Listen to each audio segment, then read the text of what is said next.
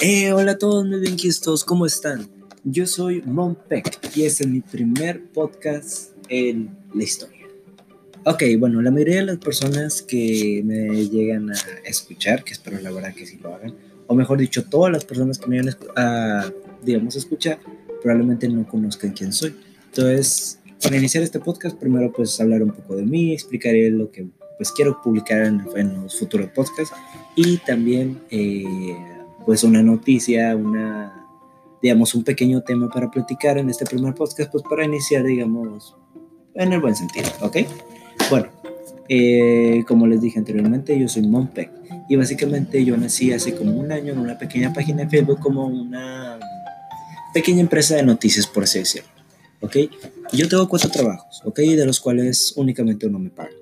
Pero los otros tres me han dado cosas que la verdad aprecio muchísimo, que no solo experiencia o valor curricular, sino también eh, accesibilidad para saber todo lo que pasa en todo el mundo a tiempo real y a veces antes de lo que, digamos, antes de que pase o se ha mostrado en los noticieros locales, por así decirlo.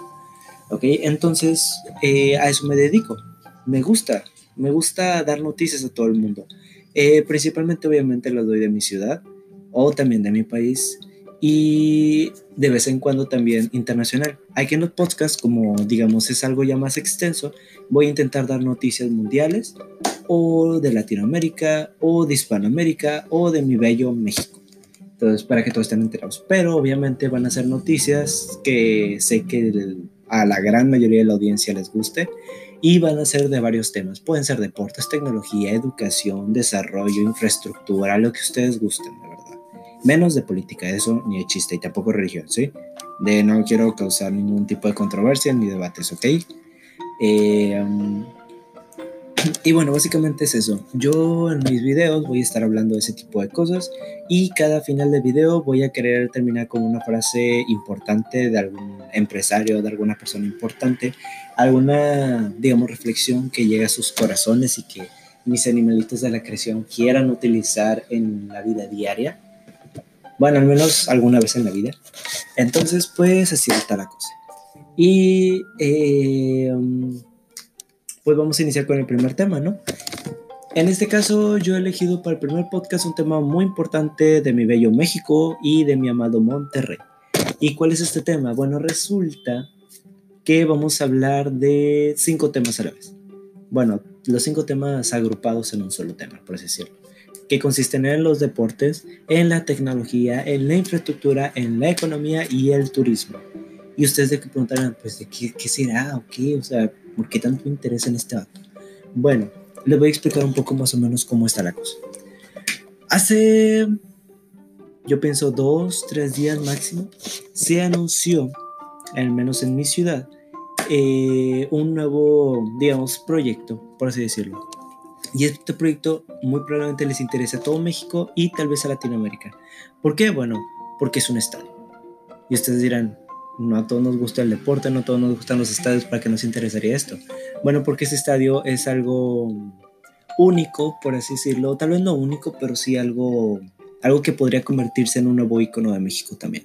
Al menos del México moderno, obviamente, porque del México antiguo no hay nada que le haga competencia ni en Latinoamérica ni en el mundo, la verdad. Pero bueno, hace unas semanas, nosotros todos los mexicanos sabemos que varios empresarios mexicanos, y creo que alguno que otro empresario extranjero, dio, digamos, 147 proyectos a Andrés Manuel López Obrador, que es el presidente de México, por si no lo conocen los que no viven en México.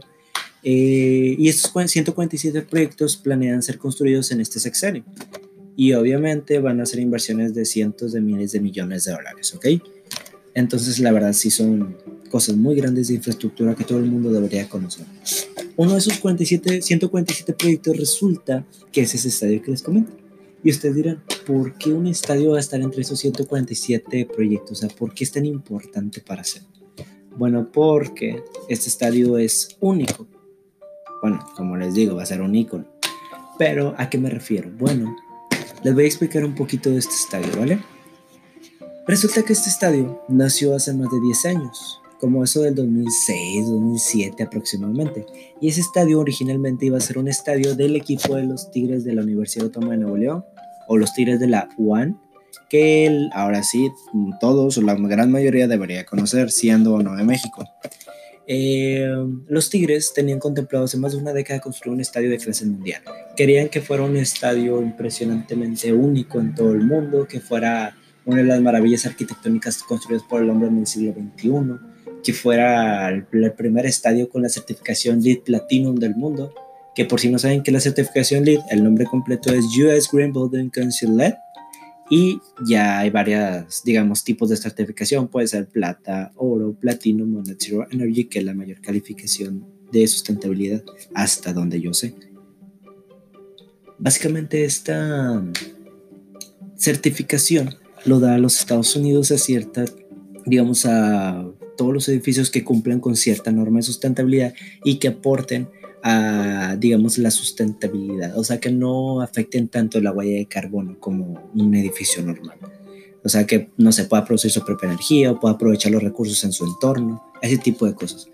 Entonces, eso querían que tuviera el estadio. Y el estadio también querían que fuera un icono porque resulta que iba a estar encima de un río, un río que se llama Río Santa Catarina, ubicado en el, ahí, bueno, que atraviesa todo Monterrey. Y justo encima de ese río y de dos grandes avenidas que serían Constitución y Morones Prieto, ahí encima iban a construir un estadio.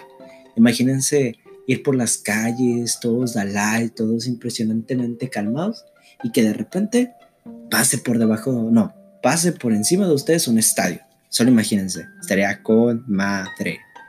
Pero bueno, eh, llegó la crisis del 2008 y pues todos sabemos que todo se fue a la Persh. Entonces, pues este estadio fue cancelado, al igual que varios rascacielos y proyectos mexicanos y me imagino que latinoamericanos. Entonces sí fue un verdadero golpe, la verdad, para nosotros los regiomontanos. Pero bueno, este estadio quedó, quedó olvidado durante más de una década hasta esta semana que fue anunciado. Entonces, ahora sí les explico más de este estadio. Como les dije, iba a tener certificación de Platinum y sí, va a ser el primer estadio en, en el continente americano en contar con la certificación US Green Building Council Platinum. Actualmente, la mayor certificación en el continente de LEED es plata y lo tiene el estadio BBVA Vancomer en Monterrey también. Y sí, también fue inaugurado en 2015 y es el único estadio con certificación de plata en el continente americano. ¿Ok? Nomás grábense ese dato, por favor. Pero bueno, eh, aparte este estadio va a tener una inversión de 400 millones de dólares, que serían aproximadamente unos 8 mil millones de pesos mexicanos y va a tener capacidad para 80 mil personas. También va a tener oficinas, hotel, centro de convenciones y estará anexado a un parque de 146 hectáreas, si no me equivoco, que se llama el Parque Fundidora de Monterrey, que por si no lo conocen es el parque más icónico de Monterrey, el parque urbano, ya que es un parque artificial que nació a través de la empresa más importante de América Latina de fundición, que quebró hace ya unas cuantas décadas. Es, digamos, fue un rescate urbano de Monterrey y ahí cuenta con el único horno abierto al público en todo el mundo. Solo imagínense. Pero bueno, este estadio, la verdad, todo el mundo, digamos, estaría emocionado de verlo. Quien no lo estaría, la verdad. Pero bueno, les voy a explicar un poco más o menos qué quieren hacer con este estadio. Apenas lo construyan, que de hecho dicen que va a ser iniciado en el 2020, apenas lo construyan, quieren que sea, digamos, el nuevo Estadio Nacional de México, la nueva sede. ¿A qué me refiero? Bueno, ustedes saben, los mexicanos, sabemos que el actual sede de la, digamos, el, actual Estadio Nacional de México eh, se supone que estaría en el Estadio Azteca, que básicamente es el estadio más icónico de México, con muchísima historia, construido para los Juegos Olímpicos de 68, si no me equivoco. Eh, sí, tuvo muchísima polémica, pero fue uno de los estadios más impresionantes y grandes del mundo en su época. Llegó a albergar a más de 110 mil personas, luego con las remodelaciones cayó hasta 80 mil aproximadamente, pero sigue siendo un icono nacional. Sí, obviamente le falta muchísimo mantenimiento y se ha renovado, pero pues es nuestro emblema, por así decirlo, en especial de la Ciudad de México. Eh, pero bueno, el estadio el estado que quieren construir aquí también, después de haber sido cancelado, también buscaron resucitarlo hace unos cuantos años como el Estadio Internacional de Monterrey. No lo lograron. Ahora será la nueva sede del Estadio Nacional de México. y se supone que el estadio va a ser utilizado para las grandes ligas del béisbol mexicano y mundial, de la NFL y así como también del fútbol y otros eventos que pues quieran hacer ya sea en Monterrey, México o el mundo. ¿Ok? Se supone que el Estadio Nacional México, que es el estadio del que estamos hablando en este momento, es un proyecto de inversión privada de infraestructura deportiva, social, turística, como les digo, con un monto de 8 mil millones de pesos que no requiere inversión pública. Gracias a Dios, ¿eh? porque todo lo cancelan. Pero bueno, eh, las empresas eh, serían, si no me equivoco, Esparza Portillo, que es una empresa mexicana pero eso déjenme ser, eh, déjenme lo checo bien porque la verdad no estoy completamente seguro, ¿ok? Pero como les digo, es un estadio impresionantemente grande. Eh, si ustedes pueden investigar en internet cómo va a ser, pueden poner Estadio Internacional de Monterrey y les debe de salir todas las imágenes de ese estadio. También pueden buscarlo como Estadio Nacional de México y a ver si tienen suerte, porque como es una noticia muy nueva, probablemente no les salga la imagen. Pero bueno, eh, Básicamente este proyecto fue oficializado como, bueno, por así decirlo, oficializado el 26 de noviembre, cuando AMLO y un grupo inversionista mexicano suscribieron en el Palacio Nacional el Acuerdo Nacional de Inversión en Infraestructura, una herramienta que supone que es para facilitar y acelerar la implementación de proyectos que contribuyen al crecimiento y desarrollo del país. La idea de AMLO es, digamos, eliminar los obstáculos, impulsar la inversión privada y pues ese tipo de cosas y quieren que este estadio sea iniciado en 2020. A más tardar a inicios de 2021, dependiendo de cuántas trabas llegue a poner el gobierno o alguna institución, que es muy probable que llegue a pasar, así que pues echemos changuitos por favor. Pero bueno, aquí ya en lo que estaba hablando ya investigué un poco y sí, las empresas encargadas de promover el nuevo estadio son los iconos sustentables y una empresa estadounidense llamada Juego de Pelota creadas por César Octavio Esparza Portillo, junto con sus socios y hermano Jorge Luis, César Octavio, Pablo Alberto y Marco Antonio Canavati. Em, se supone que ellos también estuvieron detrás de ese proyecto en el 2008 cuando fue cancelado y pues digamos al parecer en esta década han seguido buscando la manera de resucitarlo y ahora que si no saben, Monterrey ahorita está en sus mejores años, en especial este que ha llegado inversiones de todo tipo. Eh, es un gran momento para invertir en ese tipo de estadios, ¿ok? Y resulta que también han participado en la remodelación del Neville Stadium de Londres en 2002 y la Arena das Dunas Natal de Brasil en 2014. Y también construyeron un nuevo estadio que básicamente fue el BBVA Vancomer en 2015 también en Monterrey, a pedido de los Rayados de Monterrey, que por si no saben es un equipo propiedad de defensa, que también es una empresa en Monterrey y que tiene, bueno, que es considerada una de las empresas más importantes de toda América Latina. Pero bueno, en todas las obras, estos empresarios contaron con otro, digamos, con el respaldo de compañías de diseño e infraestructura Populus, que desarrolló estadios para los Juegos Olímpicos de Sydney, de Londres, de Sochi y también se asociaron con Legends International, que es una empresa con una participación accionaria en franquicias como Dallas Cowboys o los Yankees de Nueva York, que pues obviamente todos conocemos a sus equipos, son otra cosa del otro mundo, por así decirlo. Pero bueno, eh, um, también las empresas de César Octavio están detrás de la construcción de la nueva arena de Verona, un estadio de fútbol donde Elas jugará a partir de 2022 y los partidos de la Serie A de Italia. Y se supone que ese inmueble costaría como unos 100, no, creo que unos 100 millones de euros, algo así investigué hace mucho. Pero bueno, es un proyecto también que busca ser un icono, de al menos de Europa. Pero bueno, eh, um, ¿cómo les digo? ¿Cómo les explico esto? Básicamente este estadio quieren que sea el nuevo icono de México, algo impresionantemente nuevo, no solo en México, sino en el continente americano. Y sí, obviamente busca que traiga muchísimo turismo y derrama económica a Monterrey, que por si no saben, en, en este estado, Nuevo León, el turismo es una industria muy nueva, pero creciendo a pasos agigantados. ¿Okay? Y se supone que con este estadio, que supone tendrá hotel, oficinas y un centro de convenciones tipo Intermex, eh, buscan aumentar la llegada de turistas por medio de, como les digo, partidos mundiales de béisbol, de fútbol, de la NFL, de lo que ustedes digan. Y supone que en este estadio, mientras sea construido, se generarán como 2.500 empleos más 6.000 empleos nuevos cuando sea inaugurado este estadio. Que la verdad quieren que sea de que, que todos los días o que todas las semanas haya algún evento importante en este estadio. Y si se llega a construir, no, hombre, quisiera que al menos lo utilicen para también, no sé, Juegos Olímpicos, lo que ustedes gustan.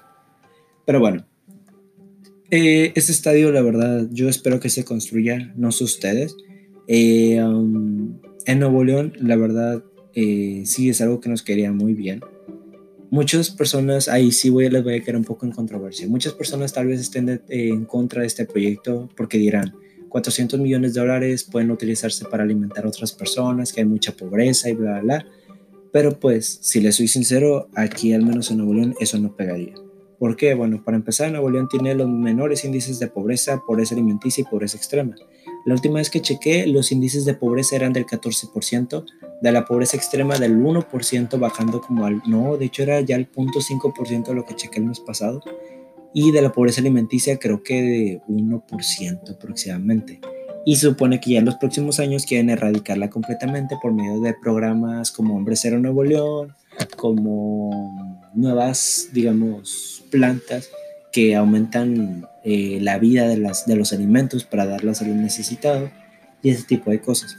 También en infraestructura se ha apoyado muchísimo la inversión en Monterrey, tenemos la mejor calidad de vida, el mejor necesario humano, la mejor economía, entonces eh, um, obviamente tenemos muchísimos retos, pero la verdad, necesitamos también turismo, necesitamos derramas económicas, necesitamos inversiones y lo que muchísimos regios quieren es ser reconocidos, es decir, que Monterrey sea más conocido a nivel mundial.